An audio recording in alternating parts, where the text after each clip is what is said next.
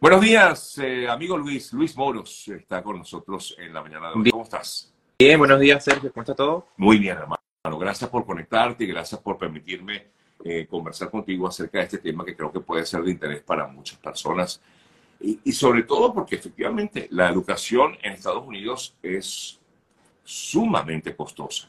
De hecho, yo hablaba hace rato de, de, de, de de este sponsor que tengo que maneja el tema de, de seguros, pero también eh, hay planes, por ejemplo, para ahorrar y lograr, por ejemplo, una especie de, de colchón Sí. eh, para tus hijos, para que en el futuro tú puedas disponer de ese dinero y poder pagarle sus estudios, porque los estudios en Estados Unidos son realmente muy costosos. Pero hay una opción y es que algunos efectivamente pueden lograr eh, obtener algún tipo de beca.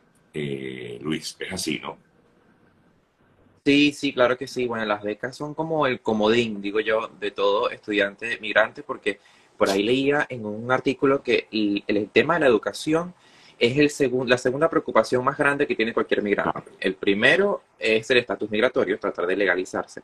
Y el segundo, cuando somos padres, o aquellos que son padres, yo hablo como si tuviera hijos ya, aquellos Bueno. que son padres, es este, cómo de alguna otra forma pagamos la universidad, la matrícula de nuestros hijos, porque como yo digo, aquí no es un derecho, sino un privilegio estudiar. Sí. Ahora, ¿por qué, por qué la educación es tan costosa, eh, Luis? Bueno, eh, yo creo, Sergio, el tema de, pues, el acceso a la educación siempre en este país ha sido una interrogante, como te digo, no es considerado un derecho, sino algo que es opcional, eh, pero sin embargo, cuando vamos a aplicar a diferentes trabajos, más del 80% de los trabajos actualmente te exige una titulación de, de bachiller eh, y también una titulación universitaria, ¿no? Es ahí donde ponen apretos a los latinos, por eso vemos que bastantes latinos están en, en trabajos de, pues, de, de- de- de servicio al público, como mesoneros, etcétera, y no tienen un salario anual con sus beneficios, con su seguro y etcétera, y es por la falta de obtener un título universitario, y de ahí nacen las becas, que una de las cosas que, que yo hago es asesorar a los estudiantes eh, migrantes, ¿no? Para decirles que como estudiantes migrantes también tienen oportunidades, porque se les dice mucho de que si eres migrante no puedes obtener becas, eh, e incluso si pues tienes TPS o tienes asilo político, tienes que ir al último camino que es aplicar un préstamo estudiantil, y eso no es cierto, y yo, pues yo trato de desmentir eso, ¿no? Sí, efectivamente. O sea, ¿cómo, ¿cómo orientas a estos jóvenes o a los padres de estos, de estos jóvenes a obtener esas becas? Porque sé que hay muchas becas, pero quizás pocos la conocen.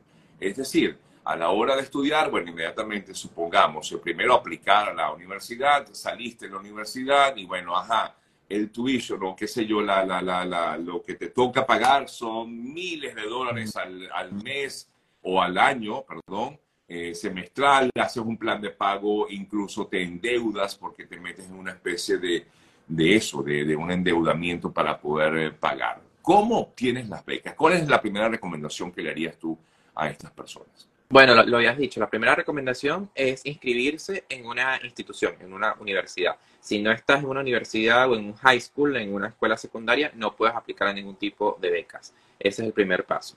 El segundo paso, eh, pues yo siempre he dicho que la beca es el resultado de un excelente récord académico y también social. No solo es tener 20 puntos en todo, como decimos en Venezuela, sino también involucrarse, ¿no? En, en- horas de voluntariado, eh, practicar algún deporte practicar alguna disciplina, este, hacer horas comunitarias en, en los diferentes años de high school, tener un buen promedio, hacer una pasantía en esos cuatro años. Entonces es, un, es una acumulación de todo.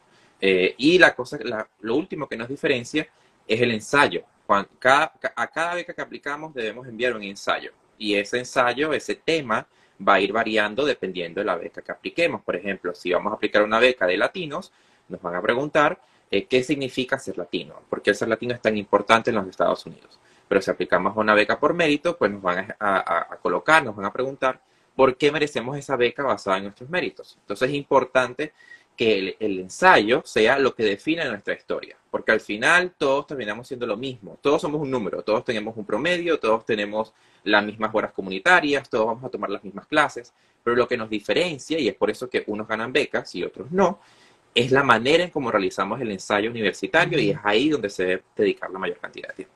O sea, el ensayo es básico para poder entonces eh, tener opción a una beca. Eh, es fundamental, es fundamental y ahí es donde los estudiantes necesitan eh, más, más guía porque de alguna u otra forma este, pues, pueden tener una historia excelente y me pasa muchísimo, pero no la saben narrar, no la saben colocar en un ensayo y al final lo que se tarda un juez para otorgar una beca en una organización es de 25 a 30 segundos. O sea, que es mentira que van a leer todo un ensayo en 30 segundos. Simplemente se quedan con lo primero que ven y si lo, y si lo redactas bien, la introducción y la conclusión, que yo siempre he dicho que es lo más importante, eh, pues puede ser uno de los ganadores. Ahora, Luis, tú decías hace rato que por ser latino puedes tener una beca. ¿Es así? Sí, sí, sí, sí. Incluso hasta indocumentados califican a becas. ¿Ah, eh, claro, lo que pasa es que el estatus migratorio lo que hace es que define si aumenta o disminuye la cantidad de becas, pero de ninguna forma te excluye de ganar becas en su totalidad. Por ejemplo, los indocumentados pueden calificar a un, a un alrededor de 15% de becas, muy pocas en realidad, pero califican algunas. Eh, incluso hay becas como The Dream US, que es una que se me viene a la cabeza, que es solo para solicitantes de TPS, DACA e indocumentados y esas personas que escogen todos los años le pagan los cuatro años de licenciatura completa solamente a personas que tienen el estatus de DACA, indocumentados o aquellos con TPS. Con TPS. Eh, sí, entonces ves que hay oportunidades escasas, porque eso es una realidad, pero sí las hay. Eh, cuando tienes un asilo político tanto aprobado como pendiente, quiere decir que tienes tu permiso de trabajo eh, y pagas impuestos todos los años. Pagar impuestos es súper importante. Eh, pues puedes calificar a otro tipo de becas a una mayor cantidad. Obviamente, cuando ya eres residente permanente y ciudadano, pues las opciones son mayores. Te preguntan, ¿esto aplica para todos los estados? No, muy importante. Eh, estamos en un país, y aquí entra un poco la política, que es federalista, entonces es como 50 países en uno. Eh, cada estado tiene su propia constitución y sus propias leyes, y pues basado en las políticas de cada estado, varían dos cosas. Uno, la matrícula del estudiante, por ejemplo, en estados como Georgia, aunque usted pague taxes, impuestos todos los años y usted tenga permiso de trabajo, cuando usted inscriba a su hijo en la universidad, en la mayoría de ellos lo van a declarar como estudiante internacional. Eso quiere decir que tiene que pagar dos a tres veces más de lo que paga un nacional. Y eso, aunque usted tenga este legal, va a pagar esa tasa internacional. En la Florida, a pesar de las leyes actualmente por el gobernador, sigue habiendo una leve excepción para los inmigrantes que tienen asilo político pendiente o TPS y están legalizados, tienen algún tipo de estatus, eh, vayan, son indocumentados, sino que pueden trabajar legalmente aquí, sí se les cobra la matrícula nacional y sí califican a becas. Entonces, un estado puede ser más amigable que el otro y es por eso que en mis asesorías siempre le pregunto al padre a qué estado vas a mudar a tu hijo o a qué estado se van a mudar, porque esa decisión puede ser clave para el futuro de tu, de tu chamo consultan cómo se llama, si puedes repetir el nombre de la beca eh, para las personas con TPS. Claro, lo escribí por aquí. The Dream US, ahí está. The Dream US. Sí, ajá. Como el eh, sueño. y eso, eso, eso, lo, lo, buscas donde, eh, Luis, en, Google y ya, y aplicas, así tal cual. Pues sí, bueno, es una búsqueda constante, ¿no? Este, no hay pues, en, sí como una página que te revele todas las becas habidas y por haber. Eh, es mucho hacer un, trabajo individual. Eh, también pues porque te enteras de personas que ya han ganado esa beca anteriormente, sobre todo estas becas como la que te mencioné actualmente, tienen a ser muy competitivas, tienes la, mucha cantidad de personas con TPS indocumentados y nada más tienes 3 a 4 becas, te puedes imaginar la gran cantidad de demanda. Entonces, este, de alguna u otra forma, por allí es que, que me entero de ellas.